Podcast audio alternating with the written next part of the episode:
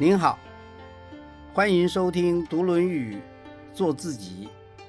我是曹行，让我们从三千年的文化传承中，找出属于自己的现代意义。今天来谈一谈以道事君，从古代君臣关系来看一看现代的职场伦理。《论语八一篇》说。君使臣以礼，臣事君以忠。这一段我们以前也读过。事君就是在朝廷为官，服侍君王，与君王相处，也就是从政，为国家服务。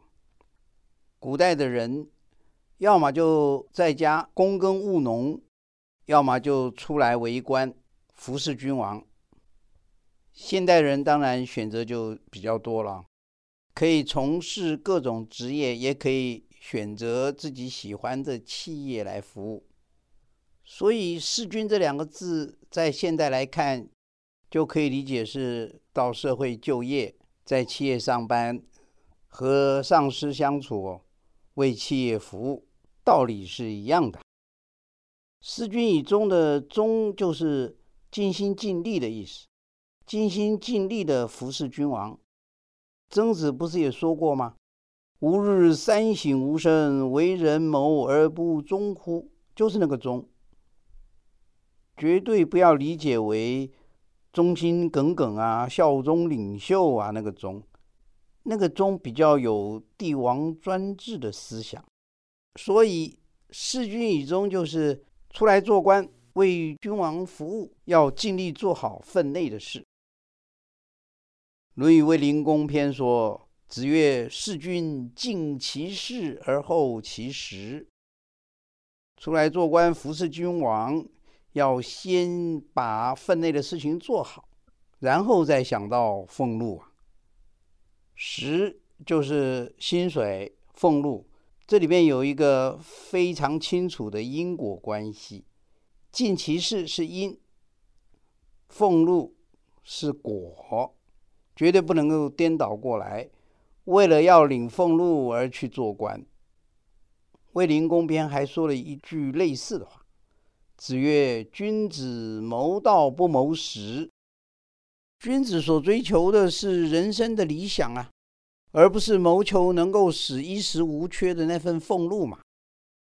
所以做官为君王服务，是为的那个人生的理想，也就是谋道。”《论语泰伯篇》也说：“子曰：不在其位，不谋其政。”这个意思很好理解，但是它其实隐含了另外一个意思，就是在其位谋其政。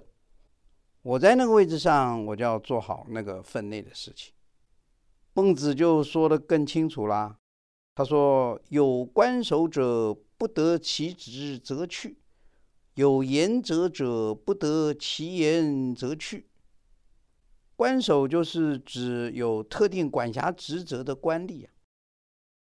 如果没有把这份职责尽到，没有精心做好，那就应该离开嘛。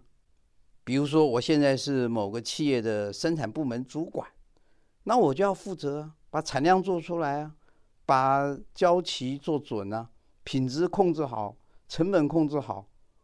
如果这些做不好有问题，那我就不应该来做这个职务，我就应该离开，这合理吗？因为我是做好这份工作才领这份薪水啊，绝对不是为了领这份薪水赖在那里不走。严责就是指古代的言官呐，比如说御史大夫之类的，他没有什么特定的职责，但是他可以谏言，可以议论朝政。所以言官要谏言呢，要劝谏呢，要指出君王的过失，也要提供有价值的意见。当然，现代一般的工作可能没有分那么清楚了。所以我是生管部门的主管，那我要做好分内的工作。当然，我也要对产品生产方面的事情提供适当的谏言。所以，下属除了尽力做好分内的事之外，还要向上级提供谏言，但是提供谏言有什么秘诀呢？如果他们不接受，又该怎么办呢？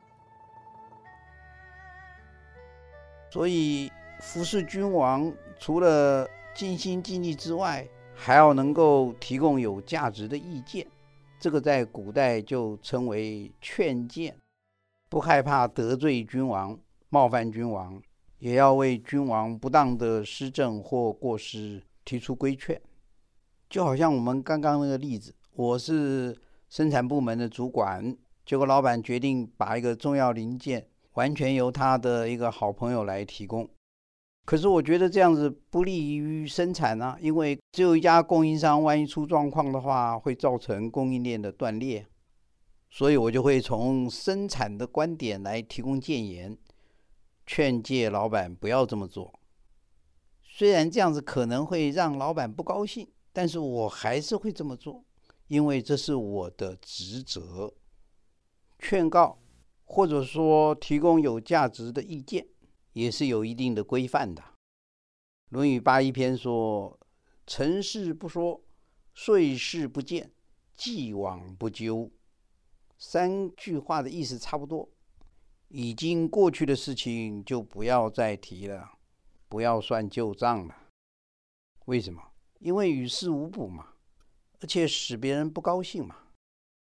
不但如此，一些劝诫的话也不要反复的一直说。《论语颜渊篇》子贡问友，子曰：“忠固而善导之，不可则止，吾自辱焉。”就算是跟朋友相处啊，你可以对他提供一些好的意见，可以试着去开导他，但是他不接受，就没有办法了。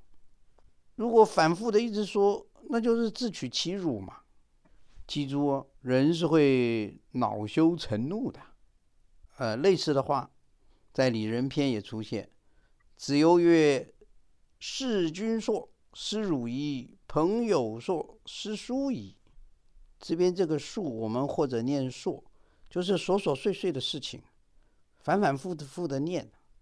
如果服侍君王如此，那君王就不给你好脸色看嘛。就算对朋友如此，朋友也要跟你疏远了。《礼记》有一段文字说的很好。他说：“为人臣之礼，不显见。三谏而不听，则逃之；子之事亲也，三谏而不听，则好气而随之。”这里面讲了好几件事情。三谏而不听，则逃之。逃之就是离开了，逃离了。一谏、二谏、三谏还不听，那就走吧，不要再唠唠叨叨了。不显见就是不要直接对杠，要婉转的来提意见，或者说要遵循着君臣之礼的分寸来提意见。我们上一讲不是有提到礼门易路吗？虽然我现在的言论或者我的行为非常的正当，但是我在做的时候还是要考虑到礼的规范呐。我不能指着君王的鼻子然后训斥他。而是要用委婉的方式，让他觉得没有被冒犯，但是他也懂你说的意思。例如，在《晏子春秋》这本书里面记载了一段话，他说，在春秋时代，齐景公有一匹爱马，被这个养马的人给养死了，景公就非常生气啊，随手就拿起戈矛，就要把养马的人刺死。大臣晏婴在旁边说：“哎，你这样杀他。”他也不明白自己的罪有多大，让我来帮你说说他，使他明白自己犯了多大的罪，然后再杀会比较好。景公当然就很高兴，有人帮他出气嘛。于是晏婴就举起戈矛，教训那个养马的人，就说：“你为国君养马，把马养死了，这个罪该死。你使国君因为一匹马而杀人，而良心不安。”这个罪又该死！你使国君因为一匹马死掉而杀人的消息被四方的诸侯知道了，而嘲笑这个我们国君不仁，这个罪更该死。话刚说完呢，景公就说了：“哎，好了好了好了，把他放了吧，别因为这样而伤了我的仁德。所以，如果我能够用委婉的方式来劝诫君王，是最好。如果这样子君王还是不能够体会，那我就不眷恋，因为我有选择，我可以选择离开啊。所以对比父子之间，父子关系就没得选择了，是命定了。所以他说：“三谏而不听，好气而随之。”因为没有办法离开，尽心办事，并且能够提供有价值的意见，是做臣子的、做下属的最基本的要求。那么更高一层的要求是什么呢？《论语先进篇》有说。所谓大成者，以道事君，不可则止。大成就是指格局广阔、思虑深远的重臣呐，或者我们说现代企业的高阶经理人呐。以道事君的道是什么意思呢？我们前面有提过，道就是大路嘛，就是正途嘛，也就是一种途径或者一个方式，例如说。呃，成功之道啊，朋友相处之道啊，等等，我们可以进一步引申一下，道不只是指正途，也可以是指一个正当的理念。比如说，天有天道，儒有儒道，佛有佛道，所以大臣当然也有大臣之道啊。大臣以他自己信奉的理念或是方法去侍奉君王，如果不受重视，或者是重要的意见没有被采纳，或者不能发挥，那就选择离开。所以说不可则止。这边我们也可以顺便来谈一谈《史记·孔子世家》记载孔子辞官的故事。孔子曾经受鲁定公的重用，把国家治理得很好。齐人呢，为了想使鲁国的国君疏远孔子啊。就在齐国选了八十名能歌善舞的美女，还有一百二十匹的好马，送给鲁定公以及当时执政的权臣季桓子。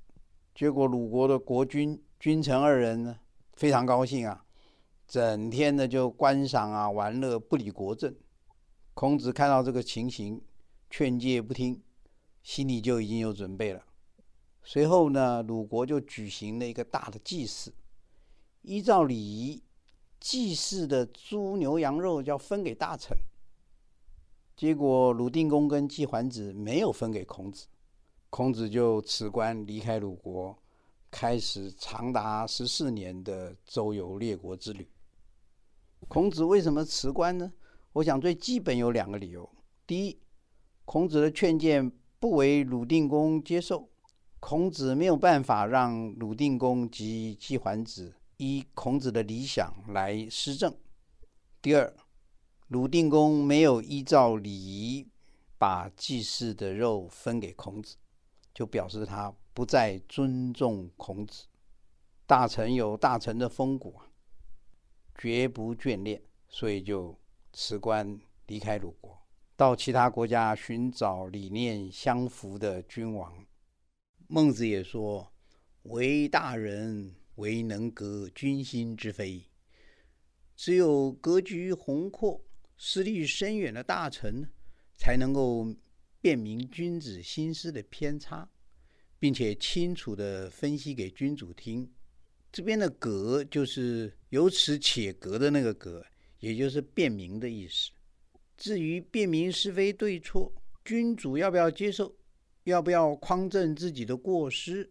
那是君王自己的事情了，大臣不能够帮君主决定，否则就是僭越自己的职责了。以道事君，就是以正道来服侍君王。但是这个道的具体内容是指什么呢？为什么要以道事君？若不能以道事君，该怎么办？让我们进一步来看一看，为什么以道事君不能则止呢？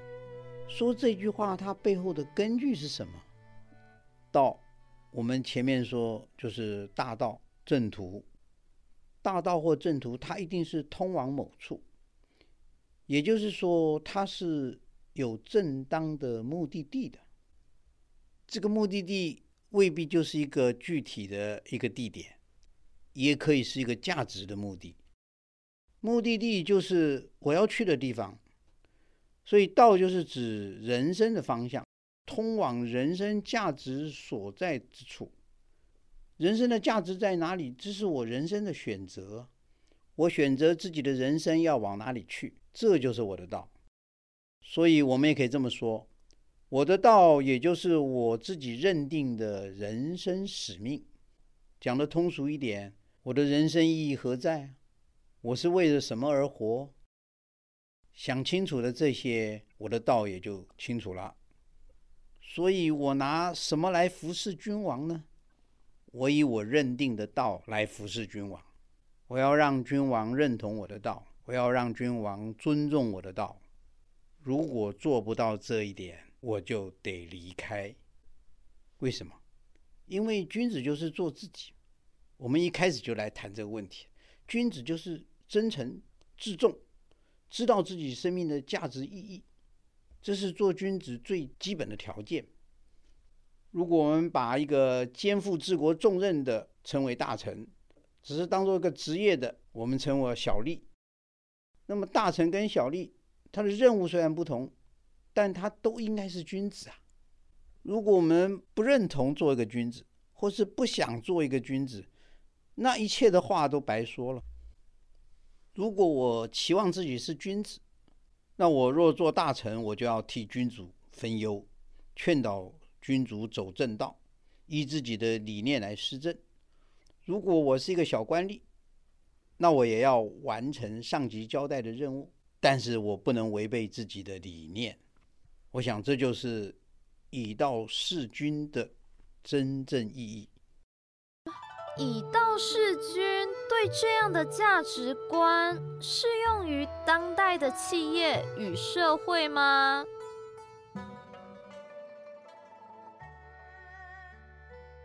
我们前面谈到“事君以忠，谋道不谋时，不在位不谋其政，不显见，三谏不听则去”等等。对于一个现代的君子而言，这些古代的格言给我们的启示，也就是在职场伦理上，我们要尽力做好自己的工作，谨守本分，要能够提供有价值的意见，要尊重上司。谨守礼仪规范，自己的理念不能发挥时，也不眷恋自己的职位。因为我是君子，君子做自己，真诚自重，而且知道自己的生命意义。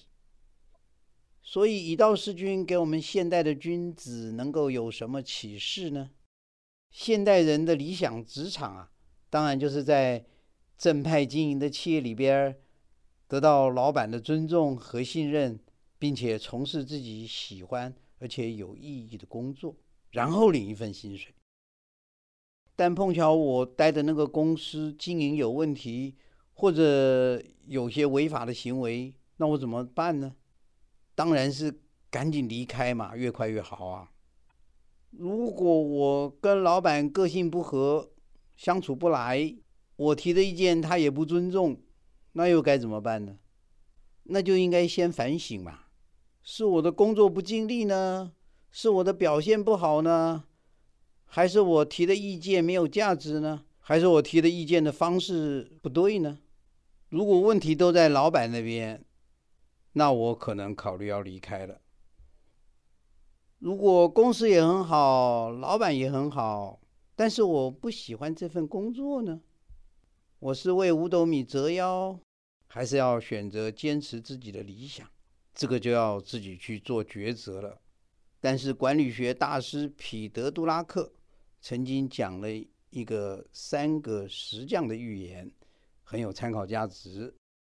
彼得·杜拉克说啊，在古老的神殿之前，有人问在神殿之前工作的三个石匠说：“你们在做什么啊？”第一个石匠说：“我在养家糊口。”第二个石匠说：“我在展现我的手艺。”第三个实际上说：“我在修建一座殿堂，献给我神圣的上帝。”所以，同样一份工作，三个不同的人在工作中找到了三个不同的意义。如果一份工作，我痛恨他也得每天做，我喜欢他也得每天做，我为什么不想出一个让我喜欢他的理由呢？我为什么不能在工作中找出这个工作对我的人生意义呢？这个需要智慧。以道事君的前提就是要认识自己，找到自己人生的价值意义，有自己认同的道，或者我们也可以这么说：我们应该要在我的工作中找到人生的价值意义，找到自己的道。这就是以道事君的现代意义了。下次再会。金句选粹。所谓大臣者，以道事君，不可则止。所谓的大臣，就是以正道来服侍君王，行不通就辞职离开。君子谋道不谋食。君子追求的是人生的理想，而不是谋求能使衣食无缺的那份俸禄。不在其位，不谋其政。如果没有担任那个职位，就不要去对那个职位的事物指指点点。反过来说，若是在那个职位上，就要全力以赴。唯大人能革君心之非。革就是分辨。